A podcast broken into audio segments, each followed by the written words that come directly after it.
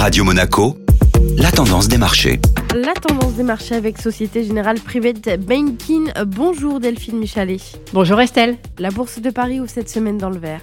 Les principales bourses européennes ont légèrement rebondi hier à l'entame de la dernière semaine avant les fêtes de fin d'année.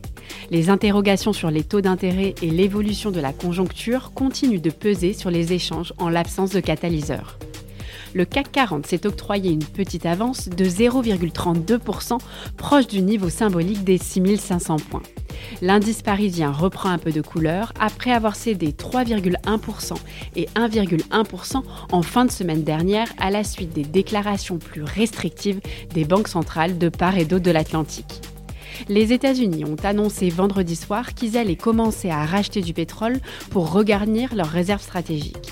Sur ces nouvelles, les cours de l'or noir ont progressé, entraînant dans leur sillage les valeurs qui lui sont liées. Les groupes parapétroliers Valourec et Total Energy ont donc progressé de 3,25% et 1,80% respectivement. Société Générale Private Banking Monaco vous a présenté la tendance des marchés.